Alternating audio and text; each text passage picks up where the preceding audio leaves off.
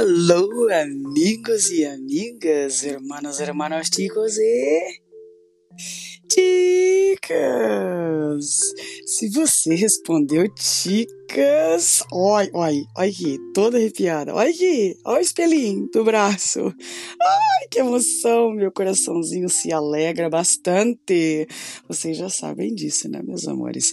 Aliás, outra coisa que faz o meu coraçãozinho saltitar pela relva verde do orvalho da manhã é quando você vai lá no Instagram, clica no follow, manda uma mensagem no inbox, dá um like, meu coraçãozinho salta, parecendo aquele Bambi, né? Lembra do, do Bambi, né? Não tinha um, um viadinho, né? Que ficava assim, tchau, tchau, tchau, tchau, no relvado tão fofinho.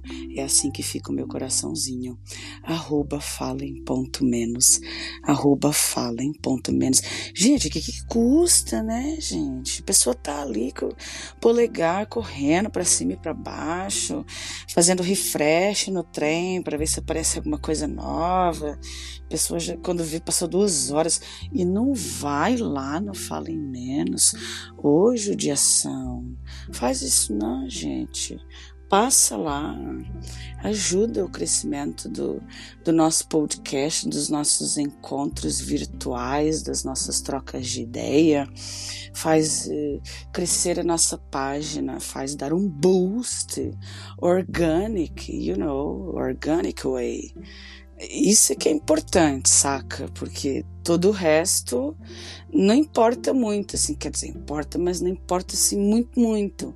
O que importa é o orgânico. Quem tá ligado no, nos Paranauê da internet sabe do que eu tô falando. Passa lá, arroba Falei Menos e faz uma ação qualquer, manda um emoji, aquele emoji assim, aquele emoji assim, com os olhos virados para cima, tipo, vá, Pronto.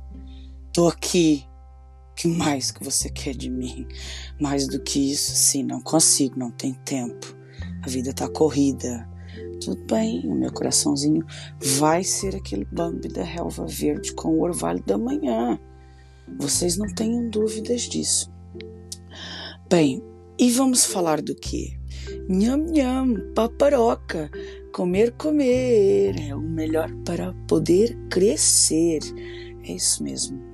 Vamos falar da arte culinária. Sim, cozinhar, confeccionar, escolher os ingredientes, decorar um prato, servir aquilo naquela temperatura, com aquele ponto de cozedura, com aquele molho, aqueles pinguinhos à volta do prato, ou então servir em cima de uma pedra ainda quente, ou então servir com aquelas aquelas velinhas por baixo, porque aquilo vai derretendo.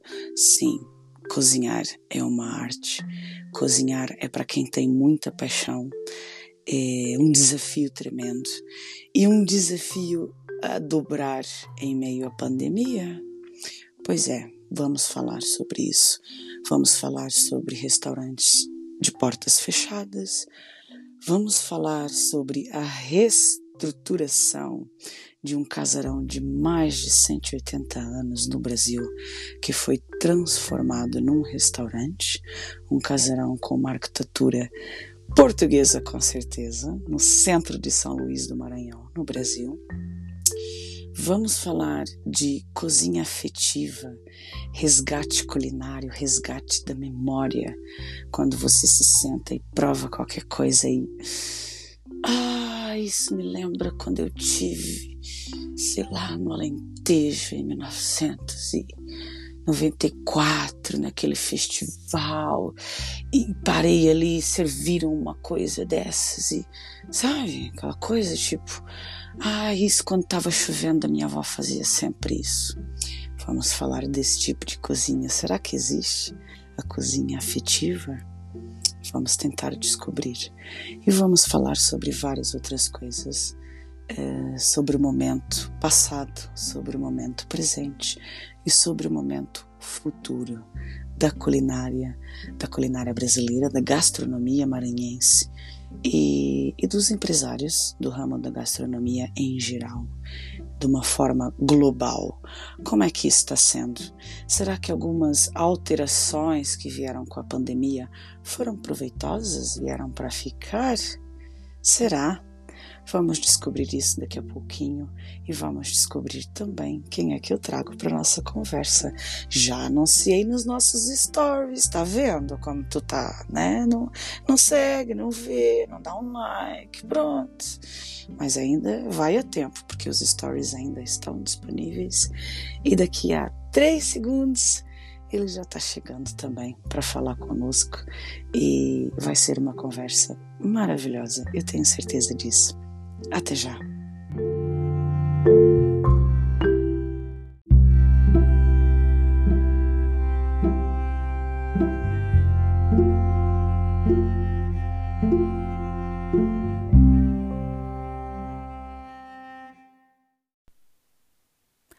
E quem é que eu trago para ter essa conversa com a gente? Eu trago Dan Luiz. O Dan é um chefe de cozinha, como eu já havia mencionado na chamada do tema. Eu vou fazer aqui, vou ler um resumo que ele me enviou. Todos os convidados enviam um breve resumo sobre a sua trajetória.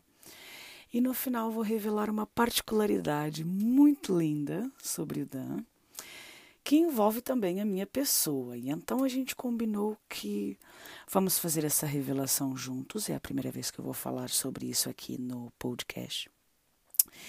E estou muito feliz de fazer essa revelação em participação, coparticipação com o meu amigo Danilo.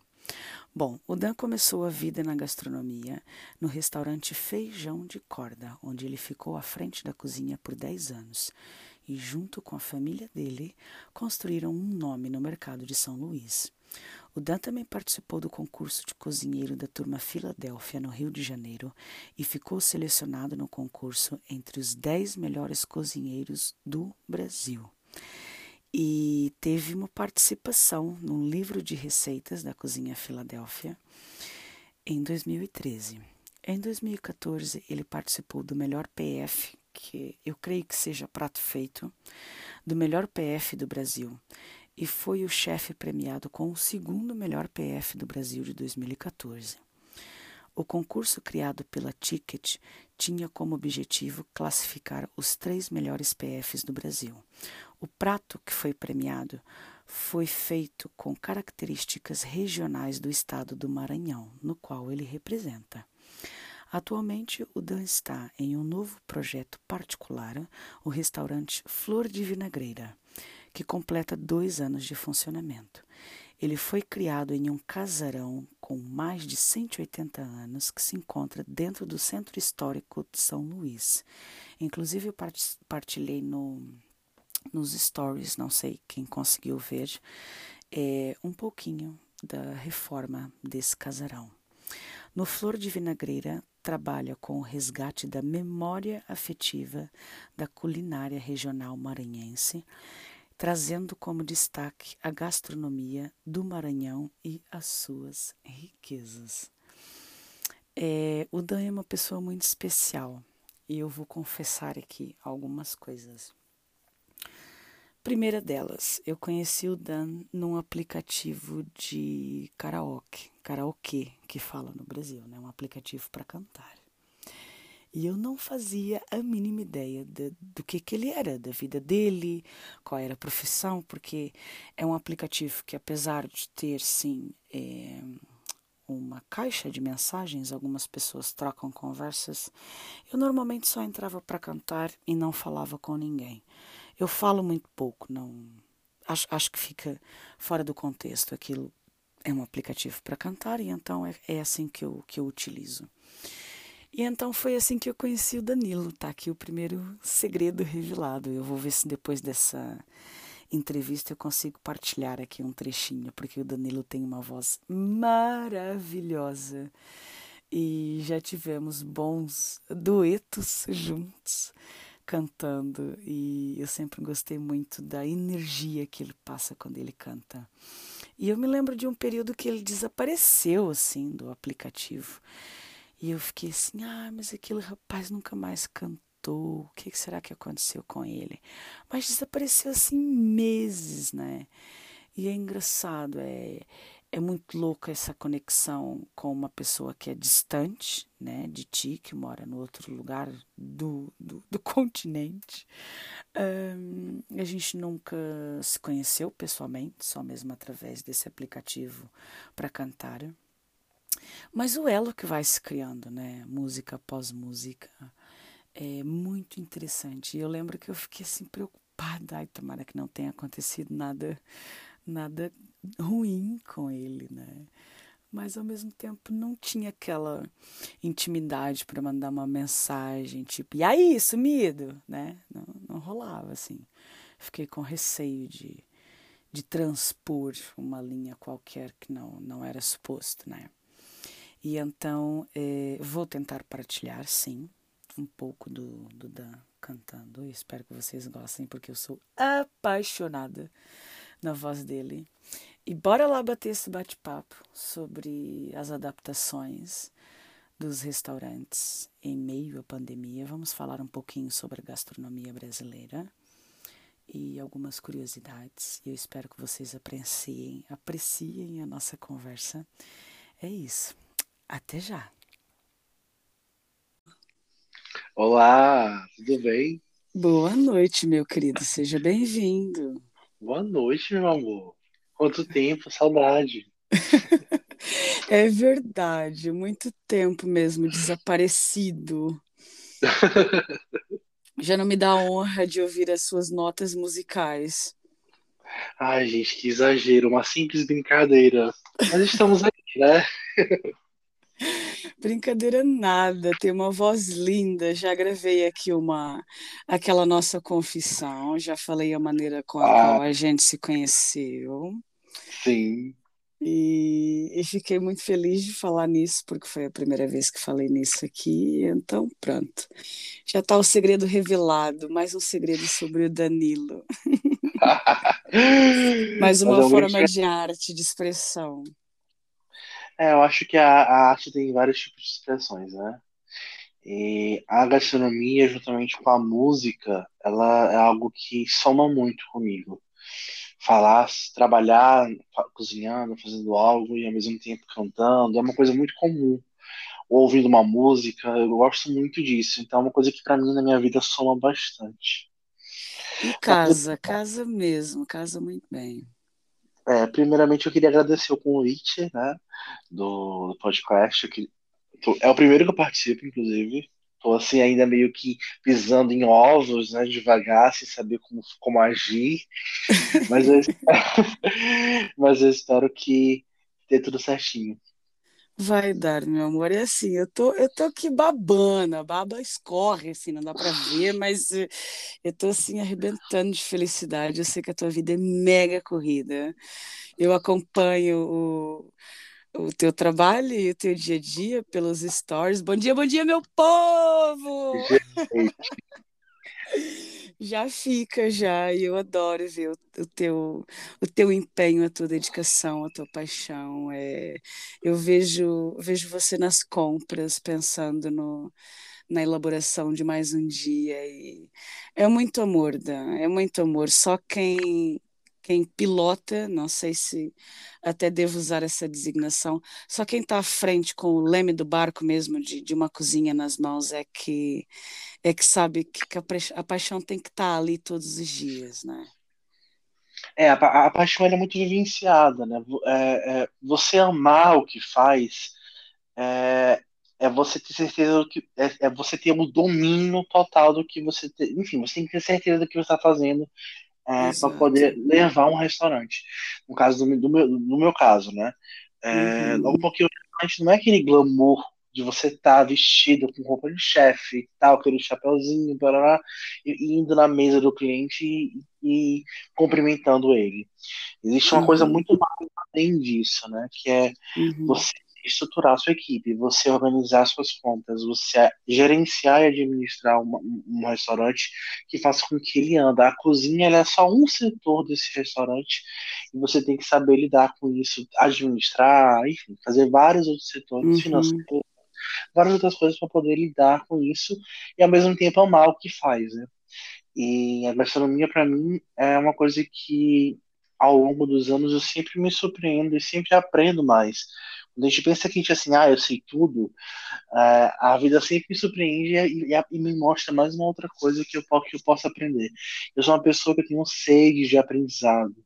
Então, eu sempre gosto de estar em constantes mudanças dentro do meu trabalho.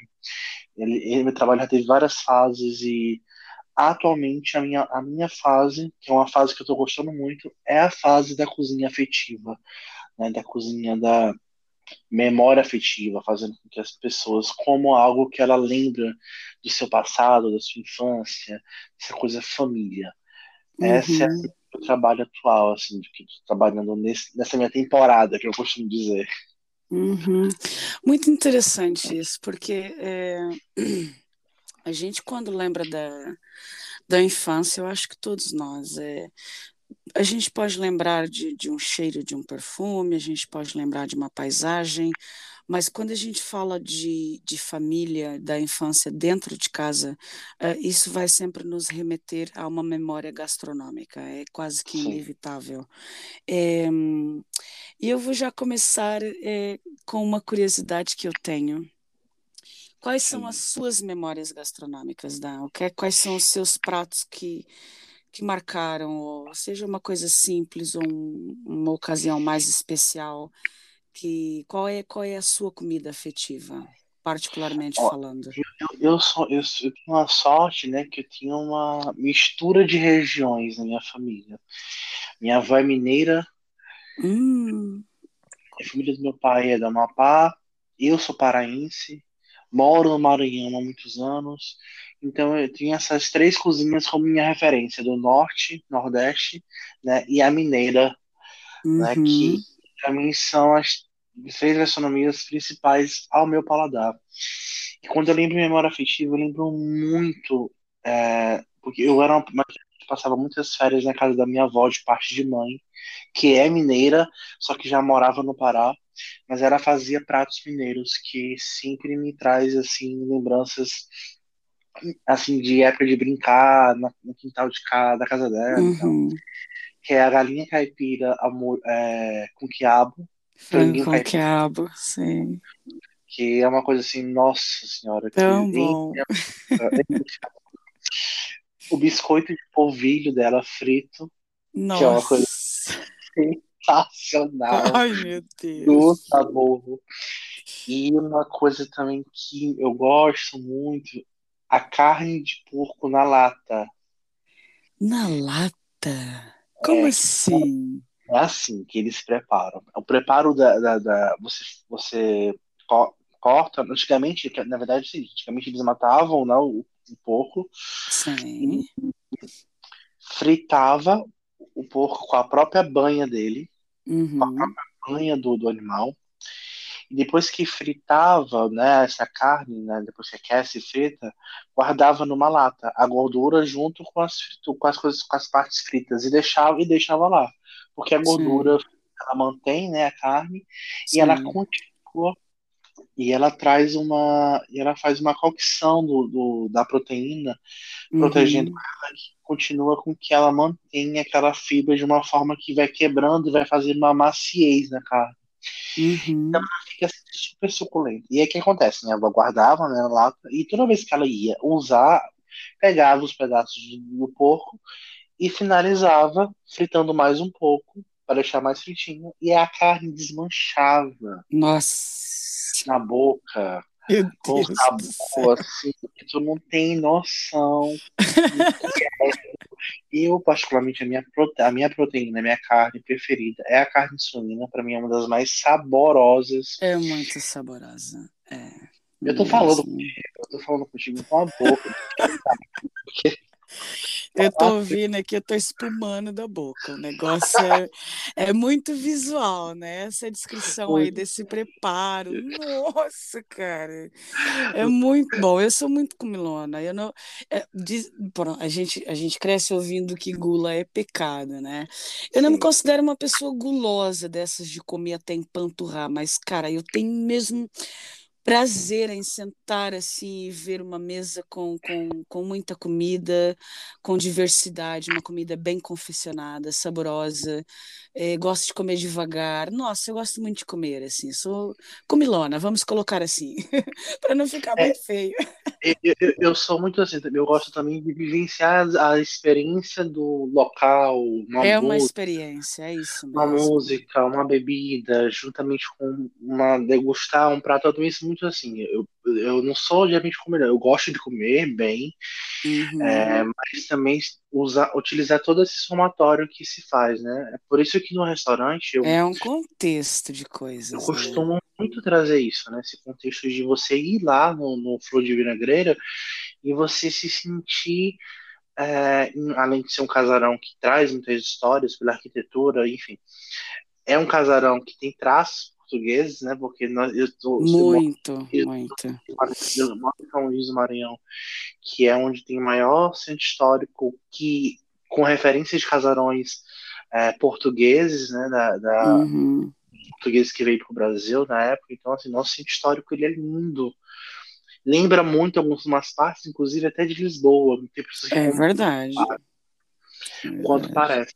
E aí e a experiência não tinha como eu ser somente um restaurante, eu tinha que ser um restaurante que trouxesse essa soma de cultura que as pessoas têm. É uma, é uma sede de cultura que as pessoas têm uhum. Elas querem saber tudo, querem saber sobre os pratos, querem entender o prato. E, e eu tenho o maior prazer de fazer isso para elas. Nossa, deve ser muito gratificante, deve ser. É, Fora a oportunidade que a gente tem de conhecer muitas pessoas, assim, porque eu, eu a minha esquina, ela é uma esquina que é, já faz mais de 25 anos que ela é um, ela, ela é um restaurante, né, esse casarão, uhum. que só se passou por gerações de outras, outras, outras pessoas que que administraram, né? E eu atualmente uhum. Ministro com o nome de um outro restaurante. Mas eu sinto, eu sinto muito essa força daquele local. É um poder assim que é, é, é inexplicável é, a, a trabalhar naquele ambiente. Eu imagino que sim, porque pelas fotos é, é, por exemplo, eu vejo aquela escada, aquelas janelas enormes, né? É, eu acho que antes de provar qualquer coisa, antes de degustar qualquer coisa, acho que a pessoa entra ali e já é meio que transportada assim para um ambiente mais, né? Sim. Já deve ter assim aquela vibe mais cultural mesmo, né?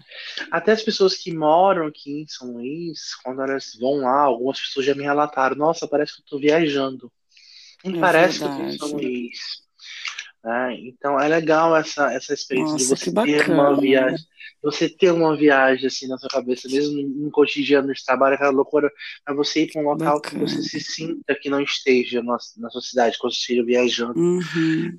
Né? Quem é que não gosta de viajar? É uma né? experiência aquela, única, cara. Aquela única. sensação que a gente tem de estar viajando, aquela de você olhar todos os cantos de você olhar todo a sua, o jeito que as pessoas falam, é, uhum. ver o jeito que as pessoas né, estão comendo e tal.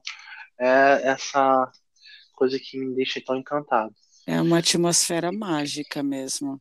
E essa, e essa decisão de, de ir para a cozinha, como, como que isso começou? Né? me Ai, fala, me fala.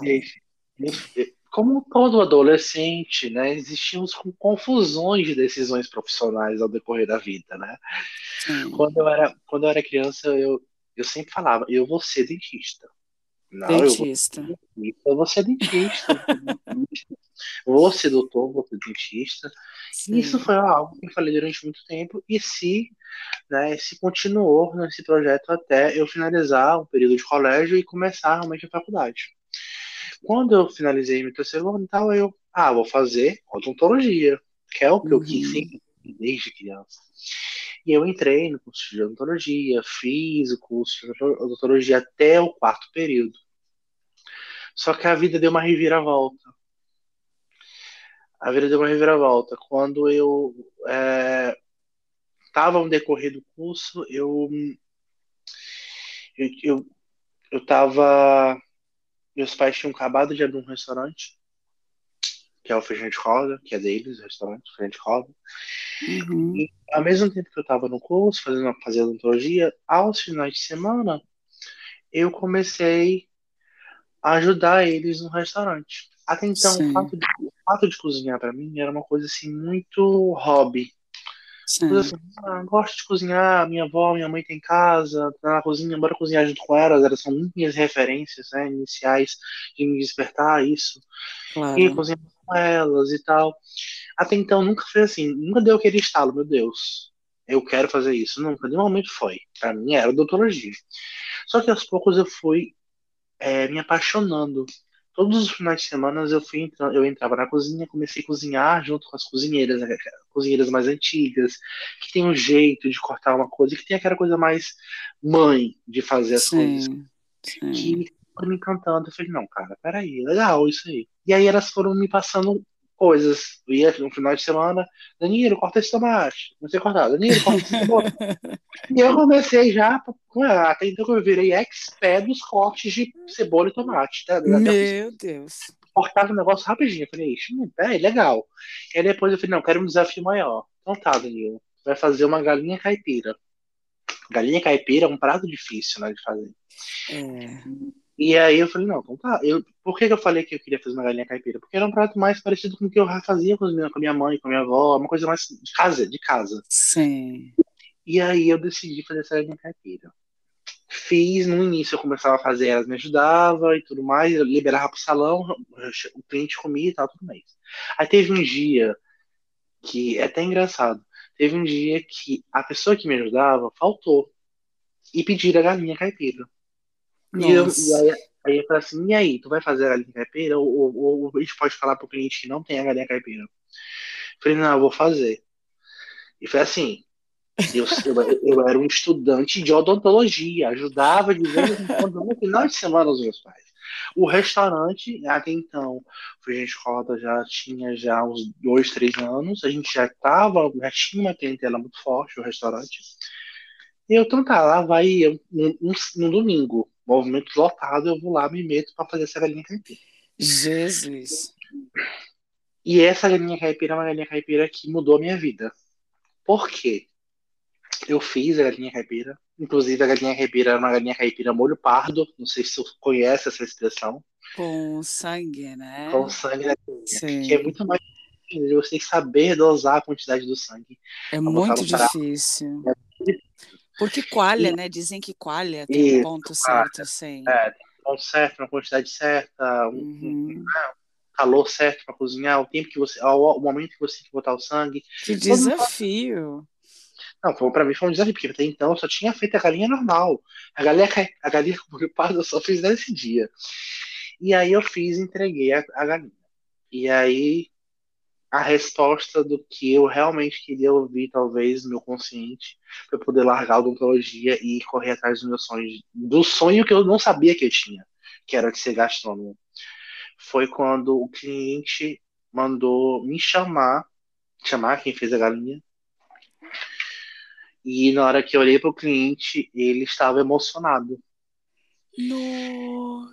E, e ele falou assim: essa galinha caipira lembrou muito o sabor da galinha caipira que eu comia na casa da minha avó. Ai, que lindo. E aí, na hora que eu ouvi aquilo e vi ver o emocional da pessoa falando isso pra ti, e, e, e eu, minha cabeça com maior, assim, meu Deus do céu, o que foi que eu fiz? Porque eu já tava com medo, não, reclamação. O que foi que eu fiz de errado? E aí, na hora que eu vi a emoção dele, ele falou assim: essa foi a melhor, essa foi a melhor galinha que eu comi, que me lembrou uma história da minha vida, da minha avó, que não tem mais comigo. E para mim, comer essa galinha. Aí veio também que era coisa de eu sempre trazer pro meu trabalho a coisa da memória afetiva. Nossa, que peso isso, hein? E depois disso, Priscila, depois disso eu percebi que que eu tava no caminho errado e que eu tinha, e eu tinha tudo para seguir o caminho certo. Nossa, que lindo. E aí depois, depois disso em diante, eu fiz um dos maiores desafios da minha vida que foi decidir trancar o curso. Porque na época a odontologia era só oito períodos, então eu estava na metade do curso. Uhum.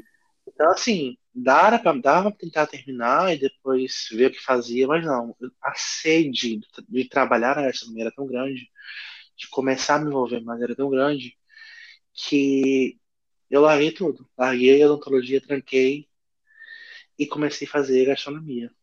E nunca mais voltou, né? Nunca mais olhou para trás. Nunca mais voltei, nunca mais voltei. E aí, depois, imagina um garoto com sede de conhecer uma profissão que até então não conhecia. Então, assim, eu, eu costumo dizer que eu fui crescendo, amadurecendo junto com ela. Porque, tipo, por mais que tivesse uma base, um conhecimento, uma noção, porque eu sou uma pessoa que sou viajada, vou para vários restaurantes, tenho noção do paladar, do sabor, né, de montar um prato, sempre tive uma coisa assim muito fácil, muito, nunca foi algo tão inusitado para mim, sempre fui muito prático em relação a isso. Tem uma referência muito forte que é minha mãe, que também é muito enrolada na cozinha, então para mim não era algo assim surpreendente de eu saber cozinhar, mas eu confiar na minha cozinha. Uhum. Confiar numa coisa que, meu Deus, eu não trabalho com isso. Para mim era só uma brincadeira. Eu cozinho de vez em quando, só, gente, pelo amor de Deus, essa O que, que eu tô fazendo? E aí, com a verdade, começou a pressão. Por quê? Porque, eu já, porque o meu nome já era vinculado em um restaurante famoso na cidade. Uhum pessoas já, já criavam um peso que eu tinha que eu tinha que fazer de qualquer coisa, qualquer forma de representar esse restaurante na faculdade e ser o melhor. Porque eu não poderia ser menos que isso. Porque qualquer, qualquer algo errado que fizesse poderia, de certa forma, prejudicar a imagem do restaurante. Sem então, dúvida. Uma responsabilidade disso. Então, foi uma pressão para mim psicológica assim, louca na cabeça. Mas eu sempre fui uma pessoa que adoro, adoro desafios, então comecei a estudar mais, é, testava muita coisa, fazia testes, comecei a mudar, comecei a sentir confiança, mudar o cardápio do restaurante, e aí eu fui vendo que as pessoas iam gostando, e aí eu fui mudando um pouco a cara do restaurante, botando um pouco do meu jeito, até então ao ponto que os meus pais começaram a confiar mais nessa parte de eu dominar essa parte da cozinha. No início era assim, medo deles, Primeiro porque eles queriam ter o filho doutor que sempre falava que queria ser doutor. E depois o fato de, né, de sentir confiança de, uma, de, um, de um adolescente que não tinha o domínio da cozinha, mas que estava aprendendo. Exato. E, e, aí depois disso tudo, eu só fui crescendo. É, dentro da faculdade mesmo, eu participei de um concurso nacional é, que era o melhor PF do Brasil, que era dos chefes cozinheiros é, do Brasil, que eram 10 selecionados né, desse PF para poder ir para uma grande final em São Paulo e fazer um prato e ser feito por jurados assim de renome e uma divulgação até mesmo de uma empresa muito forte que era patrocinadora do evento que, que de cartão de alimentação, né? Não sei como é que chama em, em Portugal. Uhum. E e aí, nessa, nessa, nessa primeira primeiro desafio que eu tive como gastrônomo, primeiro veio aquele medo, meu Deus, será que as pessoas que estão aqui que são acostumadas, lá, só pra ter noção, tinha participantes que já tinha cozinhado com Alexa Tala. e eu era o quê? Um aluno, ex-aluno de odontologia, que tinha começado com gastronomia, estava no, segundo, no primeiro, primeiro ano de gastronomia, e tinha só uma base, uma noção, e, e fui selecionado e escolhido para ir para essa final em São Paulo. E aí eu fiz um PF que foi relacionado a, todo, a todas as características do Maranhão, né, na época, uhum. e fui surpreendido com o segundo lugar. Fiquei em segundo melhor PF do Brasil. E através disso ganhei, eu ganhei inclusive um prêmio muito sugestivo, muito bom. Foi quando eu comprei meu primeiro carro, inclusive. Nossa, que maravilha. E aí, e depois de então, Priscila, foi só crescendo. Só fui crescendo, fui amadurecendo, fui, fui me desafiando, fui aprendendo. Já tive, tive erros, tive acertos, já caí, já levantei, já me cortei na cozinha, hoje já não me corto mais, já me queimei, hoje não me queimo mais. Então, assim, é que nem qualquer trabalho. Você, quando entra, você aprende. Quando você tem domínio, você faz até de olho fechado. Exato. Eu sou assim. Estou muito realizado, sou muito feliz pelo que eu faço, sou apaixonado pelo que eu faço. E, e, por, e mais uma coisa que eu amo ainda é representatividade. Eu gosto muito de representar os estados que eu tenho tanto amor. Eu sou apaixonado pelo Maranhão. É um, não é o estado onde eu nasci. Eu sou paraense. Eu tenho minha referência norte também. Mas a representar esse estado, o Maranhão, a gastronomia que é riquíssima, que é belíssima, uma, uma, cultura assim que é sensacional, que enche os olhos. Eu tenho muito prazer em fazer isso. De onde eu vou, onde eu qualquer evento que eu vá, eu poder mostrar, olha, esse aqui é o meu Maranhão.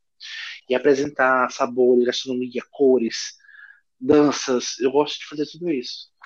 E eu, isso me foi aumentando o amor que eu tenho pelo que eu faço né, quando as pessoas começaram a me, a, a me ver dessa maneira, né, como uma representatividade do Maranhão na gastronomia.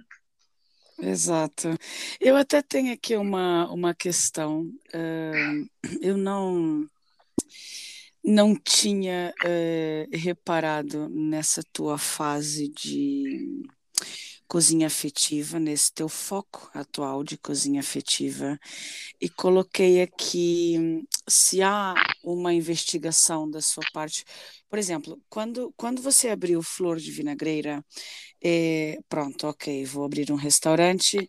Eu não sei como é que funciona aí na, na, na, sua casa. Se há um ou dois pratos que são aqui, aqui em Portugal a gente chama de prato do dia, né?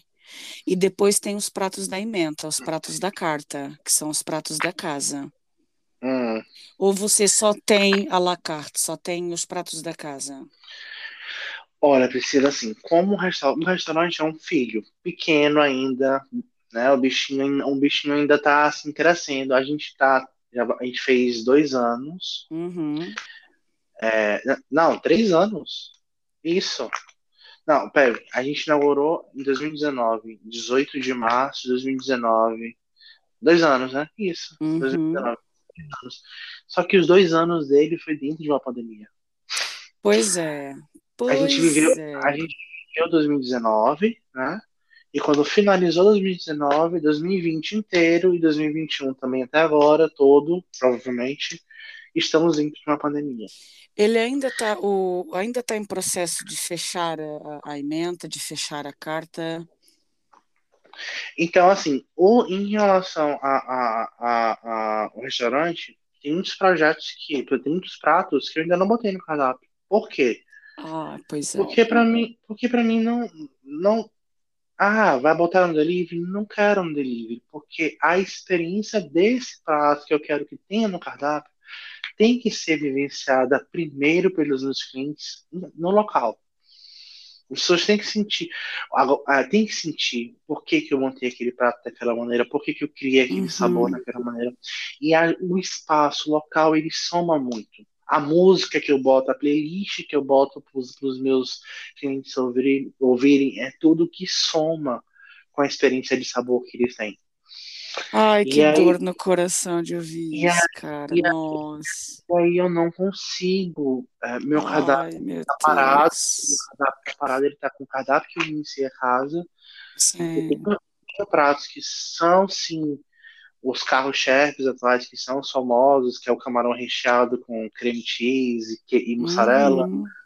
né, com o tradicional arroz cuchá, uhum. que é o arroz tradicional daqui de Maranhão, que é feito com a folha da vinagreira assim como eu tenho o meu mix do mar, é uma coisa assim, bem, bem parecida com em alguns, alguma coisa mais litorânica de Portugal, que existe muito essa parte de lago. Sim, a mariscada, né? mariscada, que eu tenho, que também sai muito bem, que eu faço com arroz siciliano maravilhoso. E é, ao mesmo tempo também me atrapalhou, porque, por exemplo, eu tinha projeto de ir para Portugal estudar um, uhum. seis meses. Por quê? Que a referência da culinária maranhense ela tem muito, muitas heranças portuguesas. Uhum. E eu tinha muita vontade de ir no local inicial de onde veio essa Sim, base. resgatar, né, a base. E aí eu ia continuar o processo de pegar uma coisa de realmente de Portugal e talvez não usar os ingredientes totalmente portugueses, trazer mais para a realidade que a gente vive aqui, né, no Maranhão, no Brasil, Sim. e ao mesmo tempo não mudar, não mudar essa coisa da, da tradição, né? Uhum. O Maranhão em uma, uma gastronomia que tinha referência portuguesa, indígena e africana. Né? Uhum. São os uhum. três referentes assim que molda a nossa, nossa, a nossa gastronomia. E, é verdade. Para mim era muito fundamental ir para Portugal. É uma coisa que eu ainda vou, inclusive esse bate-papo nosso será ao vivo em breve, quem sabe. é verdade. que delícia. Ah, cara, fique agora com um aperto no coração. É porque assim, eu fico imaginando, né? É, é muito complexo falar, porque assim, Danilo, é, assim como você está com com várias coisas em mãos uh, para apresentar, né, dentro desse contexto que já foi referido, da experiência vivida ali no seu espaço, naquela atmosfera, com aquela música, com a experiência que você sonhou em apresentar, que ficou dentro de um, de um armário em stand-by, né? Muita é. gente está tá passando por isso, né, cara? E eu, eh, eu, eu não sei como é que foi aí no Brasil. Eu até fiz uma introdução, depois você vai poder ouvir o, o podcast todo. É, eu fiz uma introdução porque o que a gente acompanhou aqui uh, pelo, pelos noticiários foi que com esse lance da pandemia as regras foram surgindo tudo muito rápido e o pessoal foi tentando se adaptar. Ok, agora vamos ter uma capacidade reduzida, vamos ter eh, um distanciamento, vamos criar, vamos modificar o espaço, vamos investir no, nos EPIs de proteção, e de repente nada disso valeu e tiveram mesmo que fechar as portas. É, como é que é para você, assim, abrir eh, o teu restaurante de vez em quando. Eu não sei se você vai para lá todos os dias ou se dedica mais esse tempo para estudar também, né? Mas como é que é? Como é que está o teu pessoal, assim? Como é que eles estão? Como é que está todo mundo?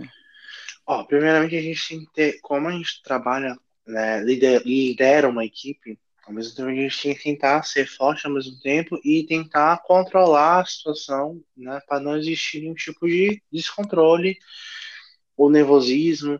Aqui, no, aqui atualmente no Maranhão, a gente está com. É, os restaurantes funcionam, né? Só que com a capacidade, com a, com a, com a, com a, ocupação no máximo de 50% no máximo de Sim, pessoas. Eles estão abertos ao público neste momento. Sim com distanciamento, né? Seguindo todos os protocolos uhum. de, imunização, de uso de máscara, álcool em gel, Sim. distanciamento correto nas mesas, né? De não Sim. estar muito próximo. Você é, tem feito testagem no, no, no, pessoal? Como é que está? É, essa questão da testagem no Brasil é muito complicado.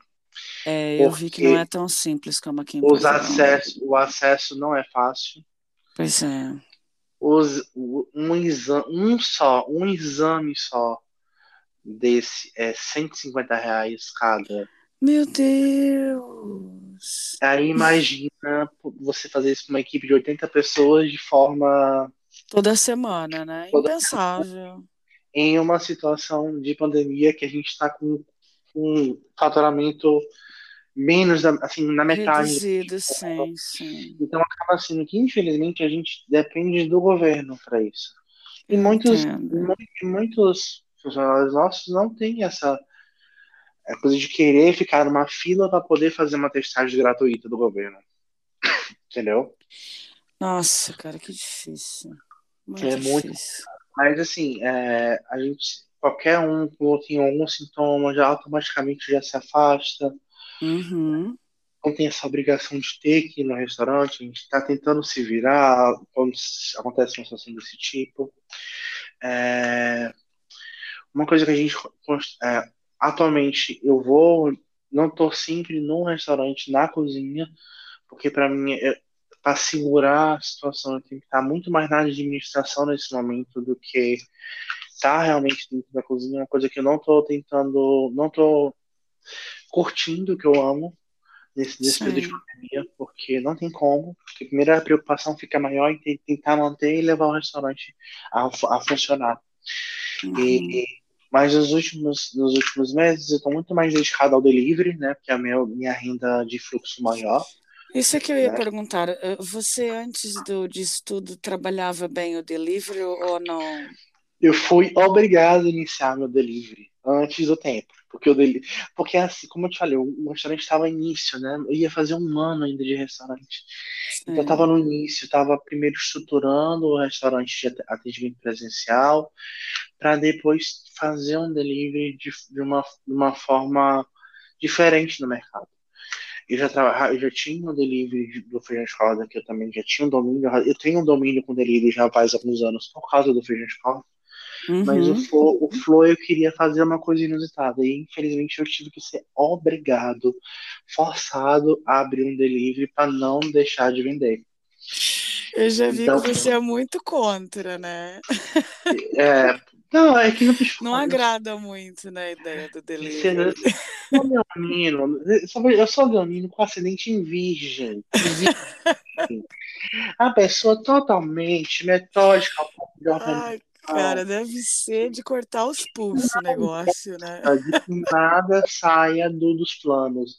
Eu sou aquela pessoa que quando eu viajo, quando viajo, eu fico duas semanas antes olhando o mapa de onde eu vou ficar e ver e anoto todos os locais onde tem farmácia, onde tem banco, onde tem padaria, onde tem supermercado. Odeia imprevisto, né? Odeio. Odeio imprevistos. Não gosto, eu não gosto de sentir que eu possa ter um imprevisto que possa me, me prejudicar. Fugiu do controle o trem, né? Fugiu. O controle, aí vem a crise de ansiedade, aí respira, para, calma.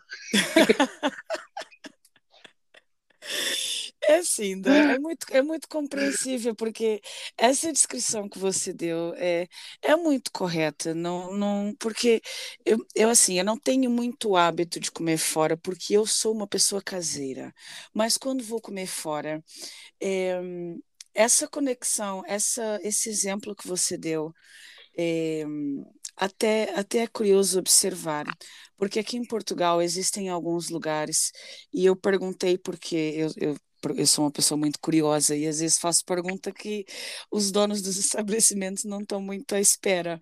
Mas uh, eu costumo ir comer numa. Aquilo nem é um restaurante, é como se fosse um, um snack bar. Servem umas tapas, a gente aqui chama, chama de tapas, que são aquelas tábuas com queijo, com frios, uhum. com presunto, servem um tinto. É mais um sunset, uma coisa para se comer no final da tarde. Sim. E então perdão. E então eu reparei que ali toca sempre jazz. Uh, e houve uma vez que eu perguntei, toca jazz e bossa nova. E aquilo é um ambiente muito agradável, aquilo fica de frente ao mar, e então normalmente começam a servir as tapas um, por volta das 5, 6 horas, que é para apanhar o sunset, né? E então aquilo só toca jazz e bossa nova. E houve uma vez que eu perguntei ao dono, ele é, é francês, mas já está a viver em Portugal há alguns anos, e eu perguntei por que aquele só toca jazz e bossa nova e não toca mais nada. A resposta dele foi muito curta e muito convincente. Foi porque essa música combina com essa comida que você está comendo. Olha, eu nunca na minha vida Nunca, jamais, em tempo algum, pensei que a resposta fosse essa. Sei lá, eu pensei que ele fosse dizer: olha, tá tocando jazz porque eu gosto de jazz. Não, é a comida que é servida na casa dele combina com jazz e combina com bossa nova. E quem é que vai dizer o contrário? E então eu, eu quando eu quando ouço essa descrição que um prato comer algo restaurante é um contexto, é, é a experiência, é a luz que está naquele restaurante, é a música.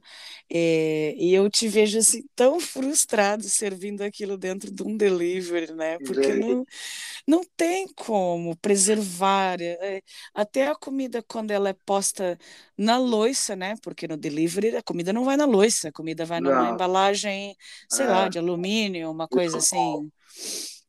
E então eu, eu imagino quão difícil é para você que, que, prepara tudo com tanto carinho, colocar Não, aquilo é... dentro de um, de, um, de um delivery e despachar, é assim, até, né? Numa moto. É, até então, Priscila, que o, no delivery nem tem todos os meus pratos que eu tenho no restaurante presencial. Porque tem alguns pratos que, para mim, não, não vai ter as mesmas sensações e eu não boto. Tem cliente que fala, ah, porque não tem prato tal. Eu falei, não, porque pra minha experiência no delivery não vai ser a mesma. Então, não ter. Eu prefiro não ter. Mas não tem mesmo, não tem como preservar.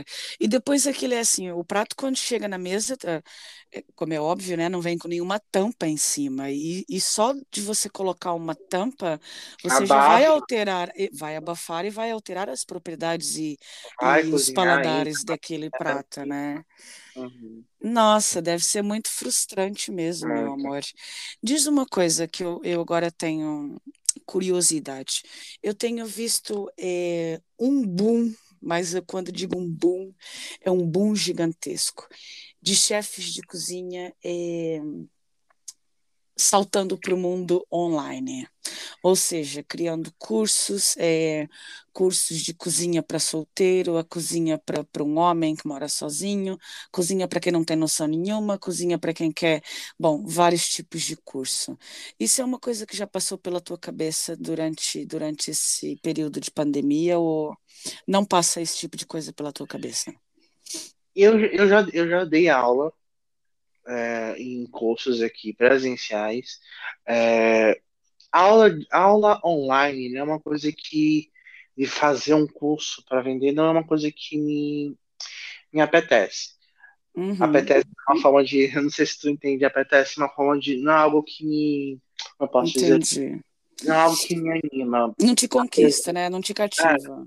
Apesar que eu, eu estou finalizando uma pós-graduação em docência de gastronomia, Sim, após essa crise toda do que a gente está vivendo, provavelmente eu devo entrar na, na universidade como professor, né, do sim. curso de gastronomia. Ainda não sei em qual, em qual cozinha específica eu devo dar aula, é, mas eu sou uma pessoa que eu sou muito presencial em relação a ensinar. É, eu não conseguiria ter um curso online, mas eu tenho planos em, em criar um IGTV de receitinhas minhas, mas de uma forma mais descontraída de, de, de só ensinar, mas não com o intuito de venda de cursos, mas com o intuito de entretenimento. Né? Para as pessoas que me seguem com as redes sociais, eu tenho seguidores que, que, que movimentam muito isso, de querer Sim. saber, de tirar curiosidade, de pedir uma ajuda. E, e já faz algum tempo que eu estava meio que é, retardando essa, esse projeto, mas aos poucos estou começando a sair né, do papel e conseguindo Sim. realizar, gravando de vez em quando umas receitinhas e postando alguns vídeos até chegar no ponto que eu quero mesmo com o meu projeto. Meu projeto, um dos meus projetos que eu também tive que interromper era rodar o Maranhão todo,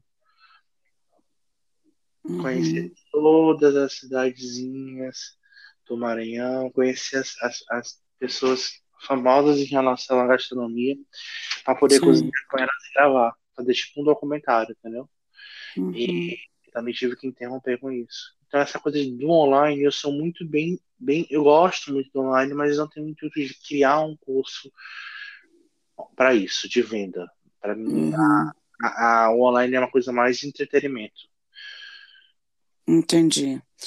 É, outra coisa que eu ia, que eu queria saber, é, este período, eu sei que, ah, ah, como a gente já havia dito, ah, o cardápio ainda nem está 100% elaborado, porque houve aí uma interrupção brusca de um momento para o outro, mas durante o ano de 2019, que você trabalhou bem e, e é uma casa é, fresquinha a estrear, né, é, de portas abertas, esse, essa interrupção serviu para reformular alguma ideia ou na tua cabeça o plano inicial da, da flor de vinagreira ainda está como está, não foi alterado? Não, é óbvio que é, é super comum, por mais que você tenha planejamento, você perceber algum detalhe que tem que ser ajustado no andar, né, Uhum. do, do projeto. E óbvio que ao decorrer do tempo a gente foi, né, adaptando, foi melhorando. É, hoje em dia, por exemplo, com a pandemia, trouxe, trouxe uma, um uso do cardápio digital, que é uma coisa que eu nunca imaginei que poderia ter no restaurante, e é uma coisa que eu não vou tirar mais, independente de pandemia. Porque existe um ponto, o cardápio digital é uma praticidade, eu consigo alterar, mudar, colocar foto, tirar foto, é, botar um, criar um prato para ser só lançado em uma semana, depois tirar, de uma forma sem ter, ter que imprimir cardápio. Exato. Então, virou uma ferramenta que eu não tinha em mente anteriormente, mas que me facilitou. Fora isso, também eu consegui adaptar, é, organizar muitas coisas de pagamento, é, online, sem, sem, sem, com distanciamento. Então, virou ferramentas que a gente vai com certeza ter que acabar levando para o futuro, que não era uma coisa que tinha planejado também e que deu super certo. Houve a comanda algumas digital, melhorias, né? A comanda digital do próprio, do próprio, do, do próprio cliente conseguir fazer o pedido na mesa sem precisar de um atendimento à garçom, que vai direto para a cozinha. Então, assim, existem várias ferramentas que somou que fizeram né, que, que tivesse um serviço de qualidade diferenciado no restaurante. Né? Principalmente porque com o cardápio digital eu também consigo ter um cardápio bilíngue mais uhum. fácil. Né, de, Muito melhor. De, vários clientes, né, um, um, americano, italiano, espanhol, conseguir de repente fazer esse cardápio de maneira muito mais fácil. Existe essa praticidade de a gente conseguir fazer isso. É coisa que antes eu teria que fazer de forma manual e tal, e, e demorar, ia, não ia ter um processo de crescimento junto com o ambiente. E para alterar também era muito mais difícil, né? Tinha que imprimir tudo muito outra difícil. vez. Aí tem que imprimir tudo de outra vez. Ah, depois não gostei, queria outro jeito. É, e, e, aí isso foi uma coisa que trouxe de vantagem. Uhum. Olha, meu amor, é, eu sei que a Flor, é, o Flor é um bebê neste momento que, que teve o seu crescimento aí interrompido por uns tempos.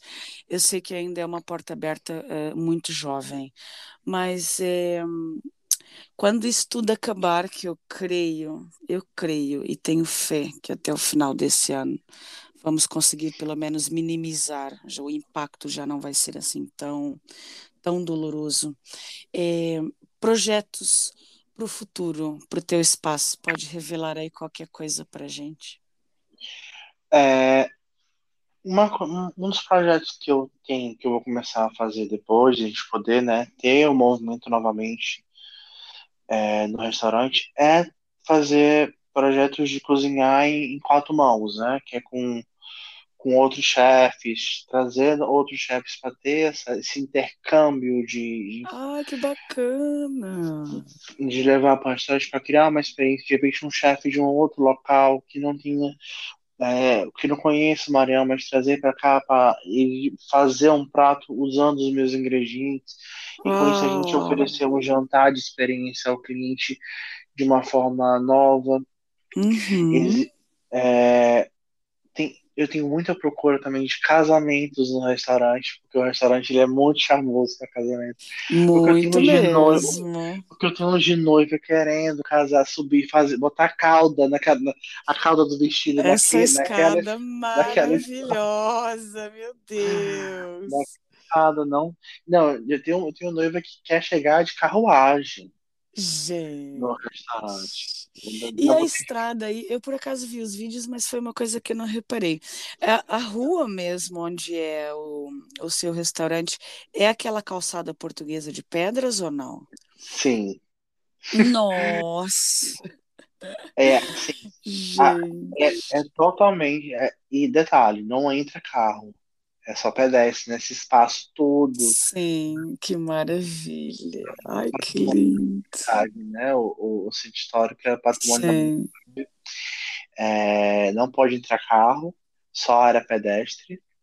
Agora eles estão fazendo uma adaptação para melhoria de acesso, né? Cadeirante. Sim, acessibilidade. Acessibilidade, sim. né? Para quem tem dificuldade porque as ruas são de pedra, então eles estão melhorando as calçadas para ter esse acesso, né? Sim. Que dificuldade anteriormente. É... E fora também um projeto que o Maranhão, tá, o, o governo do Maranhão está tá fazendo, que é adote um casarão. Casarões que estão se destruindo e aí eles estão dando para empresas privatizar, né? No caso, criar uhum ou restaurante, ou dependendo Criar um espaço qualquer, comercial, qualquer né? Segmento, qualquer segmento comercial, eles estão é, trazendo isso para tipo, como fosse licitações, né? E a pessoa uhum. fica durante 30 anos sem pagar aluguel. Ai, que iniciativa ótima. Por, só para a pessoa investir, porque revitalizar um casarão, Priscila, é muito dinheiro. Eu imagino. Não é uma coisa assim que é muito barata. Muito barata. Tá Até hoje, inclusive, eu já tenho que começar a pensar em, em já revitalizar de novo uma outras coisas, porque o casarão, ele, como ele é muito antigo, o meu casarão ele tem 188 anos. Uau. Então, assim, sempre tem que estar tá fazendo uma reforminha ali. Tem, tem que ter uma manutenção bem periódica, né? Uma manutenção, cuidado. No meu andar superior, por exemplo, eu não costumo ter grupos muito grandes, eu limito essa quantidade porque é um mezanino, né? Que já Exato. tem muitos anos, né? O bichinho já tem muitos anos. a gente tem que ter cuidado com, isso, com ele, né? Mesma coisa É verdade, tem que estimar. É. Então, e, e, o teu pessoal, a gente já falou da cozinha, então e o teu pessoal da, da, das mesas, como é que é, como é que é a sua dinâmica? Portanto, você está muito na cozinha, você vai transitando dentro e fora, como é que é aí, quando isso está em pleno funcionamento, como que é essa dinâmica? Quando está funcionando, normalmente eu, é, como eu também sou a, a pessoa que faz compras, né? Eu tenho, óbvio que eu também tenho um auxílio da minha... É um ambiente familiar, né, no trabalho, porque os meus pais também trabalham, é uma junção do feijão de roda e flor de vinagreta, a gente tem esses trabalhos assim, que se dividem as tarefas. Sim.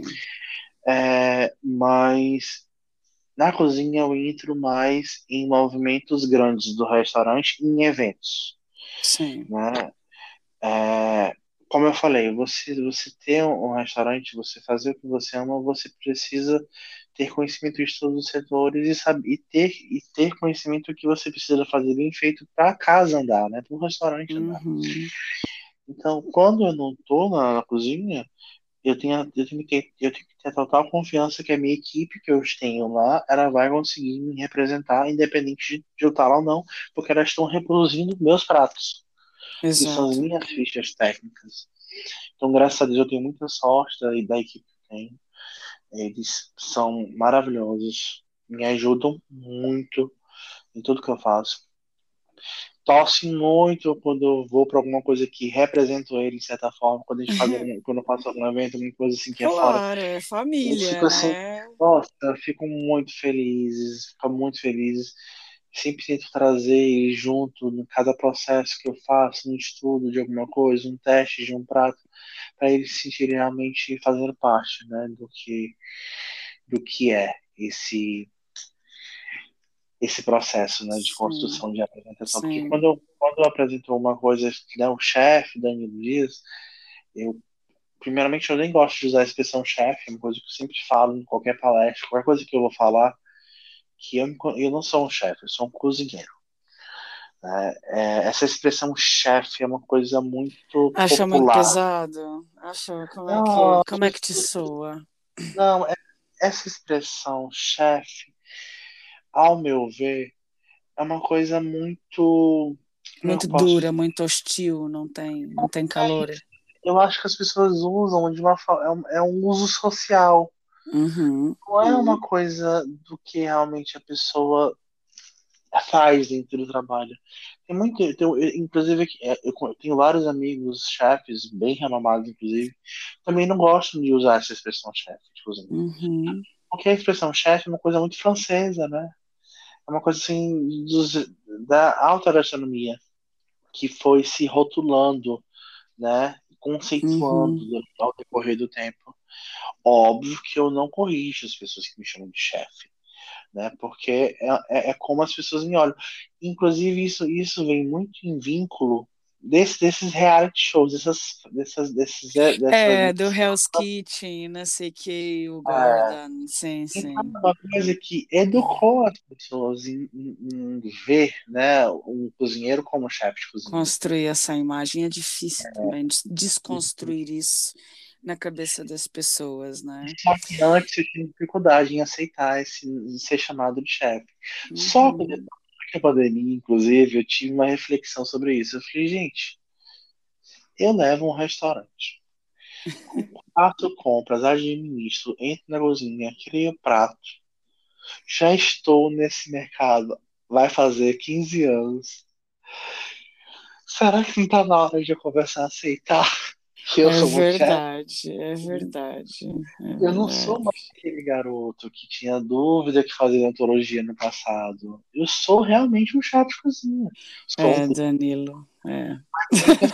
As pessoas podem me chamar de chefe de cozinha e não, e não achar Eu, eu prefiro ver, é assim, eu prefiro ver a coisa da seguinte maneira. Não é que não é que chamar cozinheiro vai diminuir ou vai vai te colocar mais próximo da- das pessoas. É, eu, eu- é pelo contrário, eu vejo que o chefe, designar chefe de cozinha, é, é um respeito, é um sinônimo de respeito, é, é, é exaltar a função, que é uma função maravilhosa, que é um dom divino. É, cozinheiro, tudo bem, é quem vai para a cozinha e, e elabora um... Eu, eu sou cozinheira na minha casa, né? Eu sou cozinheira, mas eu não sou chefe de cozinha, compreende a diferença? Aham. E chefe, a gente, quando vê um chefe de cozinha, ou conhece um chefe de cozinha, ou uh, ah, é aquele que está passando ali, é que é o chefe de cozinha. Chefe de cozinha, esse contexto, é mesmo essas funções todas que você desempenha. É desde o comprar de manhã cedo as coisas frescas, é escolher o ingrediente, esse eu não quero, esse não está bom, esse eu não gosto, esse sim, e tomar todas as decisões, desde o primeiro minuto que aquilo chega na cozinha até estar na mesa. Isso aqui é um chefe, né? Então eu, eu vejo que ao meu ver, é um nome bem aplicado, mas uh, acho sim que está na hora de começar a, aceitar, né, de braços abertos, essa designação, porque realmente você é um chefe, um grande chefe, sem dúvida nenhuma. Você já teve assim alguma situação desconfortável, tanto no teu restaurante como no restaurante da tua mãe? Sei lá, algum maluco que fez ali um teatro para não pagar, ou então um pedido assim muito sem pé nem cabeça. Lembra-se de alguma Não, ocasião? eu, eu, eu lembro de uma história específica na época do muitos anos de escola que tava existia, existia é, na época uma senhora junto com um rapaz que estava fazendo golpes no mercado que ela botava uma mosca, aquela famosa coisa da mosca. Que ela botava uma mosca na comida para falar que estava na comida para fazer um escândalo no. Não acredito. Só que ela fez isso em vários exames. Entendeu? Não foi só um. E aí as pessoas, óbvio, foram, né? Uns proprietários foram falando um pro outro que virou uma constância, a história virou uma coisa muito real. E aí, benditamente, chega no meu dia, né? Era fazer isso no nosso Era uma velhinha? Não, era tipo uma senhora, assim, mais ou menos uns 30, 40 anos, por exemplo. Assim, tá. Daí lá vem ela, lá vem a dona da mosca. Não, é, é expede a comida e tal. Só que é, ela foi ela ficou na varanda do restaurante, era na beira da praia, só que ela foi surpreendida porque eu, eu, quando ela foi lá, é, eu vi nas imagens, né? Ela procurava se tinha câmera. E a nossa câmera do restaurante, na época, da varanda, era muito escondida. Então não dava para a pessoa saber que tinha câmera. Uhum. E não tem câmera, ninguém tá me vendo. E pá, e bota a tira a mosca, a mosca do, do bolso e bota no prato. Meu... dá pra ver na câmera. Deus. Ela foi tão azarenta, tão azarenta que ela ficou na mesa que tinha o maior foco da câmera. Gente do céu, deu pra dar o close, deu Ai, pra ver até as asinhas. Ela começou a fazer isso, blá, blá, blá, blá. A gente já tava meio em alerta sobre o que tinha acontecido em outros restaurantes. E eu fui logo, né, muito rápido, já fui logo, né, vou ver a câmera. Quando eu vi a câmera, eu vi todo o processo. Aí eu chamo minha segurança e peço para ele chamar ela no meu escritório. Para ver as de imagens. Aí eu olho para ela e falo assim: Eu quero primeiramente que a senhora nos peça desculpa. Por quê? Por quê, ama? Por quê? por favor, eu não estou alterando o tom de voz com a senhora. Eu vou lhe mostrar as imagens aqui. E eu só não vou chamar a polícia porque a senhora já é uma senhora. Mas eu sei que tem muita gente que quer fazer isso.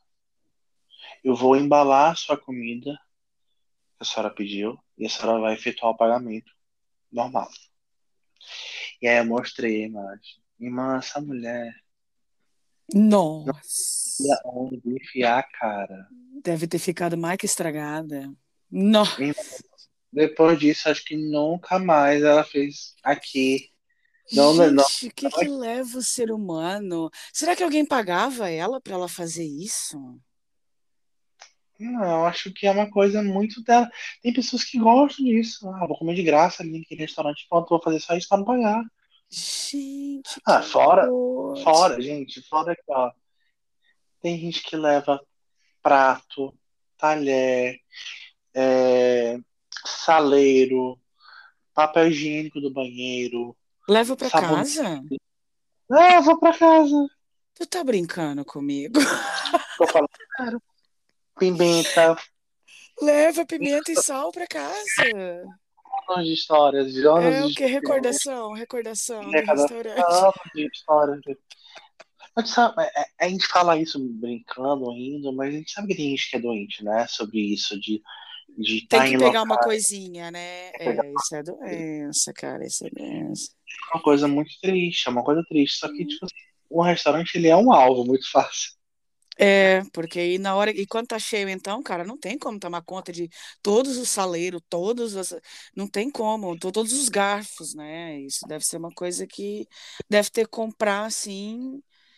Nossa, eu nunca tinha pensado nisso, é verdade. Deve, deve ter gente que leva em todos os lugares, né, cara? Em tudo, em tudo. Nossa. Só que aí, eu acabo tendo essa visão porque eu tenho noção do que eu tenho no restaurante. Então, às vezes, assim, copo, sabe? Prato. O povo mete na bolsa e vai embora, leva de restaurante, de, de recordação. É, de recordação. Leva prato também? Prato. Nossa! o povo tá habilidoso. Nossa, como é que eu ia levar um prato, gente? Meu Deus do céu. Olha, meu amor, eu queria que você deixasse aí é, um olhar é, um olhar sobre o Maranhão de um modo desde da, da, da pequena tasca do barzinho assim que serve aqueles aqueles pratozinhos só para puxar uma cerveja até os restaurantes mais caros. Queria que você olhasse para todo mundo é, que está passando por esse por esse aperto dessa pandemia. Eu acredito que aí ao, ao seu redor você já tenha notícia, notícias de algumas portas que já fecharam. É, eu queria que você dissesse algumas palavras para esses empresários, para essas pessoas que, que fazem o mundo dos restaurantes acontecerem. É, primeiramente, eu falo que eu sei que não está fácil, que a gente tem que estar tá se reinventando e a cada dia tentando sempre de certa forma tentar se renovar nesse cenário que a gente está vivendo. É...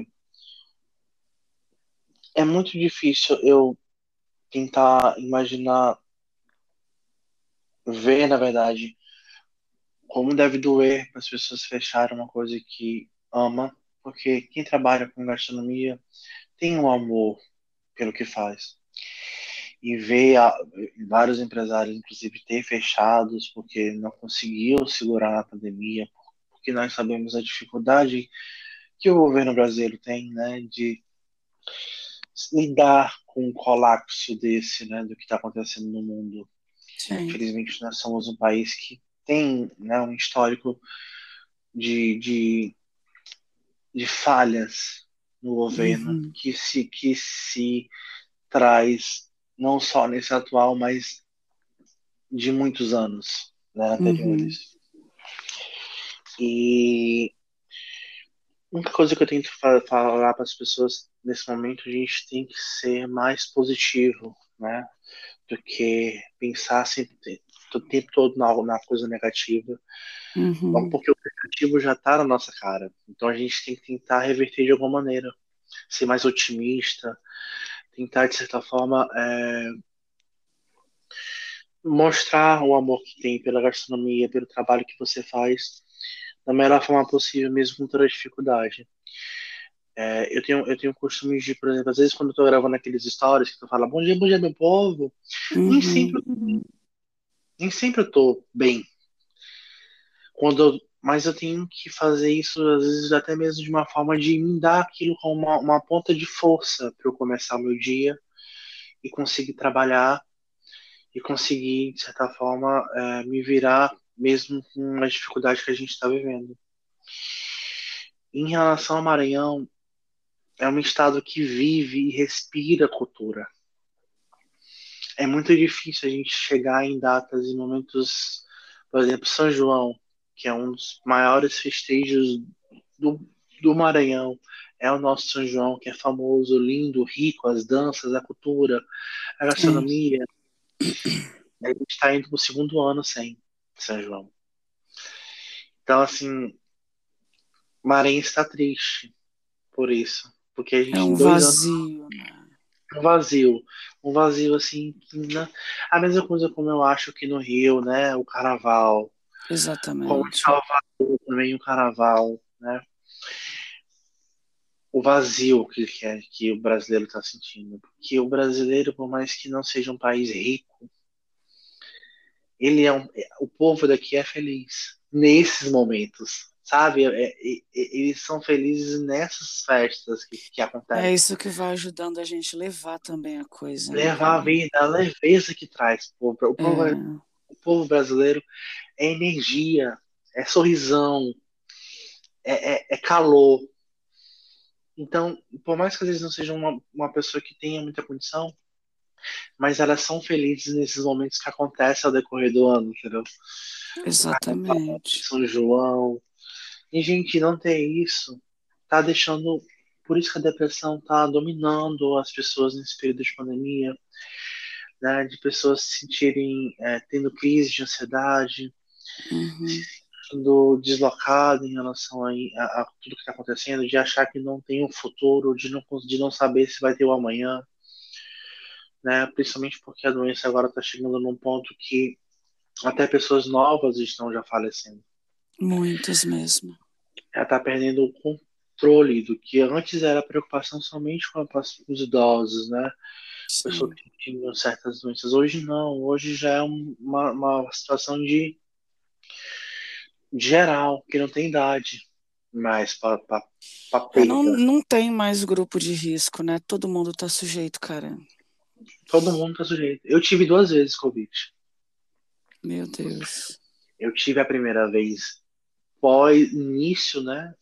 é, em é, final de março de 2020, quando estava iniciando a pandemia.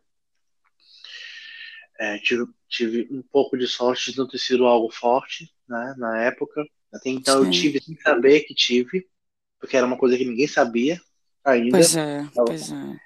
Para mim era só uma crise de rinite, uma coisa do tipo, alérgica, coisa que eu tenho mesmo. Então para mim era só isso. E eu tive a segunda vez no final do ano passado. Nossa. Foi um pouco mais forte. Que acredito eu que tenha sido a variante do, do, do o pessoal fala que é a variante do Brasil, que é a vari- a variante do norte, né? Do Amazonas, né? Do Amapá, sei. Isso. Sim. Porque conscientemente eu viajei nesse período no fim do ano pro, pro Amapá para visitar minha avó. Né? Porque ainda tem muito isso, né? É, a gente, por exemplo, se forçou a ir para o Amapá, porque minha avó já tem 85 anos, e já com aquele receio, tipo assim, ah, meio que se despedir, entendeu? Mesmo ela não tá com Covid, não estando com Covid na época. Né, da gente ter que meio que se despedir das pessoas que estão ao nosso redor, das pessoas que são já idosas, né, aproveitar o máximo que ela tem, porque a doença pode aparecer do nada e levar. É verdade. É muito triste. Ainda bem que tá, é, pelo menos um grupo de risco maior de idosos, já, grande parte está vacinada, né? Que é isso que nos deixa menos preocupado. Mas só de saber que está lento essa vacinação aqui no Brasil é algo desesperador. Desespero. É, eu sei que em Portugal está muito, muito avançado, né? E eu que até puxa a pergunta, me fala um pouco como é que tá. Essa... Tá mais ou menos. É, é assim, o que a gente nota aqui é, na União Europeia, o que é que está acontecendo? Que eu acho que deve ser mais ou menos que está acontecendo no Brasil. Aqui está acontecendo de alguns países da União Europeia já estarem é, já terem alcançado até a imunidade de grupo, já estão com 80% da população vacinada. Portugal ainda não, Espanha ainda não, porque está acontecendo um certo monopólio em relação uh, às patentes, às marcas, os fabricantes das vacinas, né? E então é, atrasa muito, muito do que Portugal pede.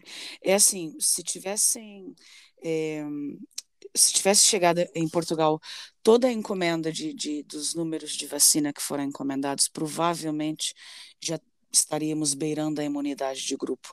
Só que aí atrasam, porque tiram daqui e entregam para aquele outro país que de repente até paga um pouco mais por fora. Entende o que eu digo, Dan? Tá uhum. rolando assim um, um desconforto é, muito grande, porque o Reino Unido, uh, países como Irlanda, Holanda, eh, Finlândia, é, tem saído disso muito rapidamente, e enquanto outros países da União Europeia estão ficando muito para trás, estão atrasando muitas vacinas para cá. E então, essa semana, é, houve um encontro de, de vários líderes europeus. O que é que eles estão tentando fazer? Estão tentando quebrar essa patente, o direito de só aquele laboratório produzir aquela vacina durante um tempo, só para avançar mais rápido essa vacinação, ou seja, eh, Portugal ou qualquer outro país poderia ter o direito de fabricar um, essa vacina só para avançar mais rápido a vacinação e depois esse direito volta a ser exclusivo da Pfizer ou da AstraZeneca, volta a ser uhum. exclusivo deles, né? É, eu acho que aqui, falando aqui para Portugal, é, eu acho que o que controlou o que não fez a coisa descambar muito da foi o confinamento levado mais a sério e, mais o, confinamento, sério. e o confinamento feito muito cedo, sabe? Eu acho que foi o que não fez a coisa descambar aqui, porque Portugal deve ter é, a volta de um milhão de pessoas com as duas doses. Um milhão é muito pouco, mas a gente tem cerca de 200 ou 300 casos por dia, a gente tem duas mortes por dia, sabe? Então, eu acho assim, apesar de ser um país muito pequeno, comparando eh, geograficamente e, e a nível de densidade popular, popular com o Brasil, nem se compara, né? Mas mesmo sendo muito pequeno, a coisa está mais ou menos controlada porque as pessoas estão levando mesmo a sério, sabe? A gente aqui, de vez em quando, a gente ouve falar de uma festinha ilegal, mas para além de ser muito raro, é uma festinha com 50 pessoas, uma festinha com 30. É, é diferente a gente comparar, né? Certas. É, e depois isso também rola muito lance da, da cena social, né? Da, se a gente for ver, Portugal não tem um, um retrato é, pobre como tem o Brasil, não tem grande parte da população sem nem água em casa, nem luz em casa, Sim. nem gás para tomar banho. Então isso tudo faz número, os números também dispararem, né? E, mas, uso, assim, da máscara, uso da máscara é obrigatório aí ou não? É obrigatório, é obrigatório. A gente só sai na rua com máscara é, os restaurantes, eles é, ainda estão fechados. Aliás, eu acho que dia 15 de maio, que foi não, deixa eu ver se não estou falando besteira. Não, dia 5 de maio foi quando voltou a abrir os restaurantes depois de sete ou oito meses, mas voltou com limitação também de lotação é, e restrição de horário e no final, durante a semana e no final da semana também. Bares e discotecas ainda estão fechados, nem se sabe quando é que vão abrir. Música ao vivo, nem pensar, não pode música ao vivo. É, música ainda... ao vivo aqui, aqui ficou parado mais um mês. Uhum. E tá voltando próxima semana. Aqui, não, aqui nem pensar, nem pensar. Mas assim, é só o cantor e o violão, e, o, e a pessoa que toca o violão, no máximo duas pessoas somente. Não, Entendo. E também é, nada de.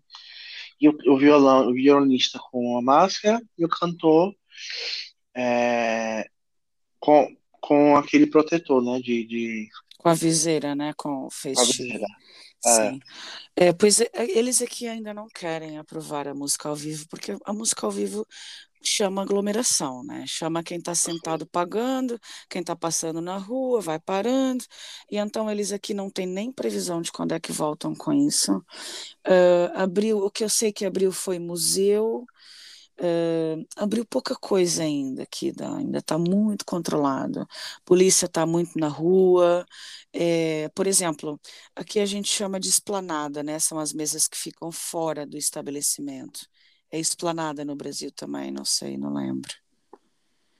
Tem não. as mesas, as mesas que ficam fora, né? Pronto, a gente, a gente, aqui em Portugal, a gente chama esse espaço exterior de esplanada. É, as esplanadas tem, só podem estar quatro pessoas por cada mesa, não pode mais que quatro pessoas.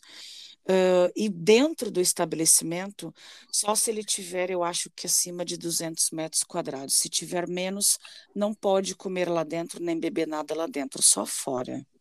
Então ainda está bem controlado assim, que é para ver se isso não descamba muito até vacinar o povo, né?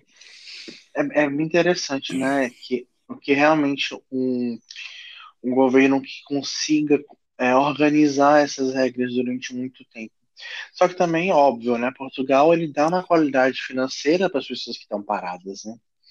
Então, não. porque o povo está em casa, mas é, o povo não está assim, com uma mão na frente e outra atrás, né? É. Eu, sei, eu sei que muita gente considera neste momento que está em casa e não está ganhando nem perto do que ganhava, que, tá, que acha que é injusto o valor que o governo paga. Mas uh, desde quando isso começou, que o governo paga, sabe? É, uhum. E então enfim, é, eu sei que as crianças que têm algum problema continuam indo para a escola, as crianças com necessidades especiais têm um corpo docente destacado, porque essas crianças estarem longe da educação faz muito mal para elas, de certa forma, né? E então uhum. elas continuam frequentando a escola, as crianças que não têm muitas possibilidades financeiras continuam fazendo a refeição na escola, ou a própria escola vai entregar as refeições na casa das crianças. Existe um apoio, apesar de muita gente aqui em Portugal reclamar.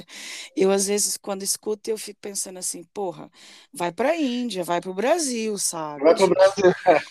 É, é, é que é mesmo isso, porque, bem ou mal, da há sempre um apoio ou outro. Se não for monetário, é apoio de cesta básica, é apoio de bens alimentares. O governo está dando uma isenção na conta de luz. Há aí uns incentivos, é, por exemplo, há uma lei interessante que é uh, os aluguéis atrasados, a pessoa não pode ser despejada no período de pandemia. Existem várias, várias leis que protegem o cidadão, sabe? Não é mandar o cara, tá, você agora tem que fechar teu, teu, tua porta aí, não pode mais trabalhar porque nós estamos vivendo uma pandemia. Tá, eu vou viver do que? Ah, se vira. Aqui em Portugal não é assim, sabe? É, as pessoas estão, de certa forma, mais ou menos amparadas, e então isso conta muito também, né? É, é legal ouvir isso, né? De perceber que existem países que estão conseguindo, por mais que tenha dificuldade de, né, e de, mas tá, estão conseguindo andar nessa pandemia de uma forma que vão colher com certeza no futuro, né, uma volta mais rápida né, comparando que no Brasil, com a atual situação do governo que a gente está vivendo, não tem nem data de Dan, entrevista. olha, eu, eu vejo as coisas na televisão, olha, cara, meu coração fica espremido. Eu não tenho nem palavras, não tenho. Não tenho, meu amigo. Olha, só me resta é, continuar pedindo nas minhas orações pelo, pelo meu povo, pela minha terra. É, eu sei que o meu povo é forte, o meu povo é valente, o meu povo é sonhador, é muito bravo. É, o meu povo vai para cima e eu tenho eu tenho esperanças no meu coração que alguma coisa tem que acontecer, Dan. Qual foi a última vez que tu veio no Brasil? Eu nunca mais voltei. Mas você há quantos anos mora? É- Ela tá virando quase eu mudando. Eu moro eu moro aqui há 20 A volta de 22, 22 anos. Porque assim, eu fui criada com a minha avó, né? Os meus pais separaram-se, eu ainda era muito novinha. Eu nunca Uhum. soube o que que era ter a presença de pai e mãe em casa, porque eu nunca tive, né? Eh, e depois cada qual casou, fez a sua vida, teve, teve outros filhos, né? Tiveram, tiveram filhos e pronto, a vida que segue. E quando a minha avó faleceu, eu estava aqui há cerca de um ano, um ano e tal, acho eu. O meu elo mais forte é o meu porto seguro, é a minha, o meu, a minha estrutura foi embora, né? O meu alicerce mais robusto foi embora. Tenho aí meu pai, tenho a minha mãe, tenho primos, tenho. Mas aí fui ficando, né? Eu já não vi aquele desejo de voltar. eh, Aqui foi se apresentando outros caminhos. Primeiro tirei minha carteira de habilitação, depois fui terminar de fazer farmácia, que foi mais um curso que não acabei. eh, E a vida foi, foi me apresentando outros caminhos e, e eu fui ficando. E tinha planos de voltar em 2019, que foi quando isso tudo começou a dar sinais que de tempestade, né? Mas tenho tenho intenções quando isso passar, sim, ir com os meus filhos ao Brasil e ficar aí um mês mais ou menos. Eles, eles não conhecem o Brasil, filhos? Não, não. E a minha filha já me cobra muito. A minha filha me cobra demais. A minha filha é maluca pelo Felipe Neto. A minha filha, a minha filha consome tudo que é do Brasil. A minha filha, minha filha fala brasileiro. A minha filha vai escrever redações na escola. Algumas coisas ela escreve em brasileiro porque ela fica com dúvida. Depois, algumas palavras é o português aqui de Portugal, né? Mas, e, aham. mas como ela consome muita coisa que vem do Brasil, ela às vezes escreve eh, no português do Brasil. E aí eles aqui não. Não pode, né? É, Todo mundo entende, mas a nível de escola, pedagógico, não pode escrever, né? E então ela fica assim: mãe, a professora me corrigiu, mas isso está certo. Eu falei: tá, filha, tá certo no Brasil, mas aqui em Portugal não tá, porque ela, ela, consome tudo que é do Brasil. E ela já me cobra muito, então eu acho que tá na hora de voltar a, a pisar o solo brasileiro. Quem sabe não passa Ah, aí uma virada do ano aí no Maranhão, ah? ai, seria um prazer te mostrar Nossa. Não sei se já chegou a delícia. paquerar esses lençóis. Não conheço, meu amor. Conheço a fama que isso tem, que é É, divinal. é Não lindo, é conheço. Nossa, quem sabe? A gente não faz esse intercâmbio. Tu vem pra cá e eu depois vou pra aí. Não, eu acho muito, muito digno, inclusive, essa ideia, Né? tá? Vamos tocar É esse só, plano pra frente. com certeza, será um grande prazer. Eu tenho muito, eu tenho, eu tenho planos realmente de estudar em Portugal, passar um tempo aí Uhum. para estudar mesmo, como eu te falei, com um projeto de tentar resgatar, né, origens da gastronomia portuguesa que tenha, né, de certa forma, uma referência aqui no Tudo Maranhão. maravilhoso. Eu amo comida portuguesa. Tudo maravilhoso. Tu vai me ajudar, inclusive, para onde que eu vou. Adoro. Ai, gastronomia. Ai, eu sou muito suspeita, muito, muito, porque assim, é tão é, é rica como no Brasil em termos de diversidade também, né? De norte a sul, cada região tem a sua a sua especialidade, por assim dizer, e a sua maneira de fazer a comida. Mas para mim, a minha opinião particular, já comi de norte a sul, centro, região da Nazaré, do Porto, Braga, Bragança, Coimbra. Para mim, como a comida alentejana, a comida do Alentejo, não há, não tem, não existe. Mas é uma, é uma opinião muito particular minha, Dan. É assim, paladar é paladar, é uma coisa muito pessoal, mas quando você vier, é, assim, vai a Beja, vai a Évora, vai aquelas aldeias mais eh, menores, a, a, a Grândola, Alcácer do Sal, vai comer daquelas aldeias que só tem assim três, quatro casinhas, vai para lá, vai para lá que você Ai, não vai se arrepender. Imaginando aqui, tudo cabeça... maravilhoso, eu, eu, até, até babo, é muito bom, é muito bom mesmo. Precisa quando tu me chamou para participar do do podcast, eu, eu pensei muito assim, gente, como a internet ela aproxima pessoas que nunca se olharam pessoalmente. Né? Demais, é verdade. A, a, a, a, gente tem uma amizade, como tu falou no início uma amizade assim superficial, talvez. Uma, foi uma brincadeira somente é de verdade. cantar.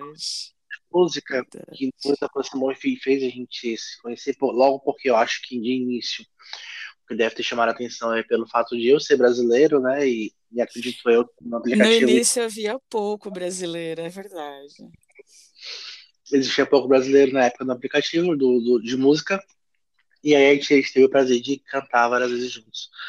E é muito impressionante o quanto isso foi crescendo ao decorrer dos anos, né? E hoje em dia a gente ter essa oportunidade de dividir o nosso trabalho, de falar sobre o nosso trabalho. É.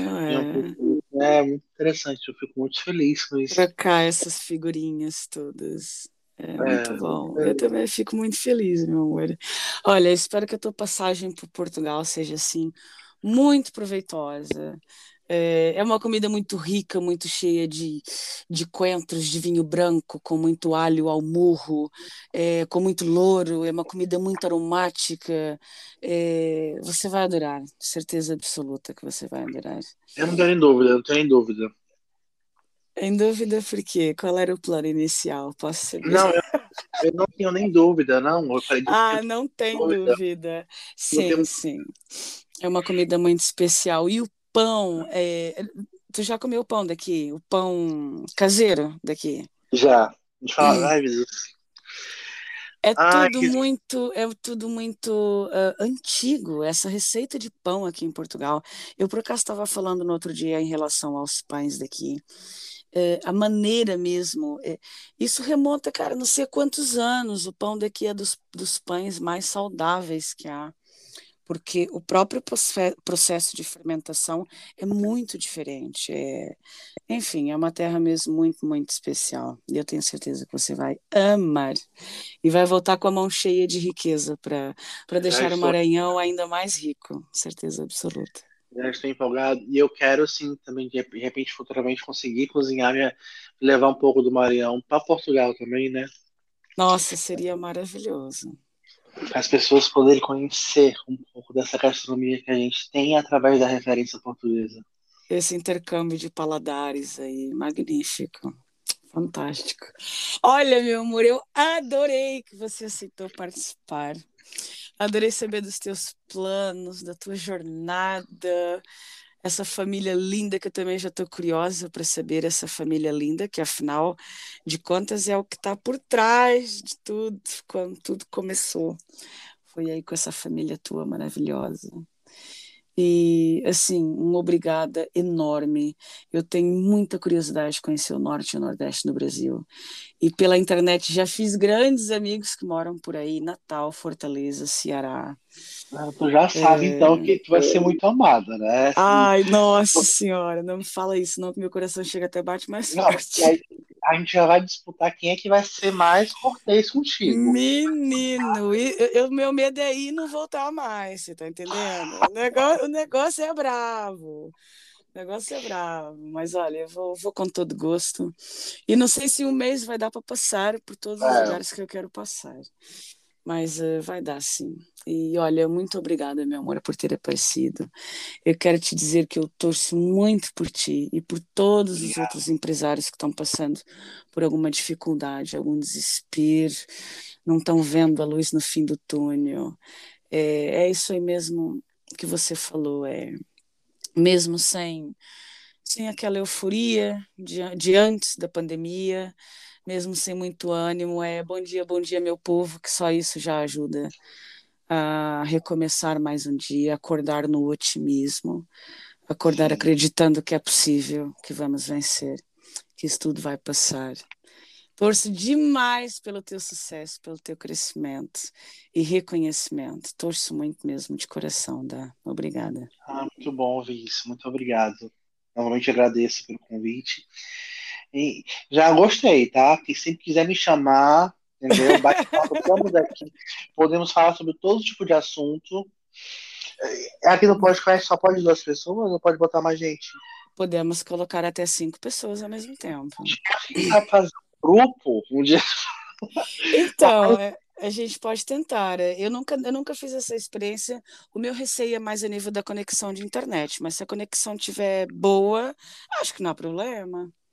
A gente pode fazer um teste, quem sabe? Começar ter uma, começar sobre vários outros tipos de assuntos juntos, um grupo de pessoas que pode chamar. Podemos, podemos, um sem dúvida nenhuma. Um projeto anexo, né? Que acontece pelo menos uma vez a cada dois meses, não sei.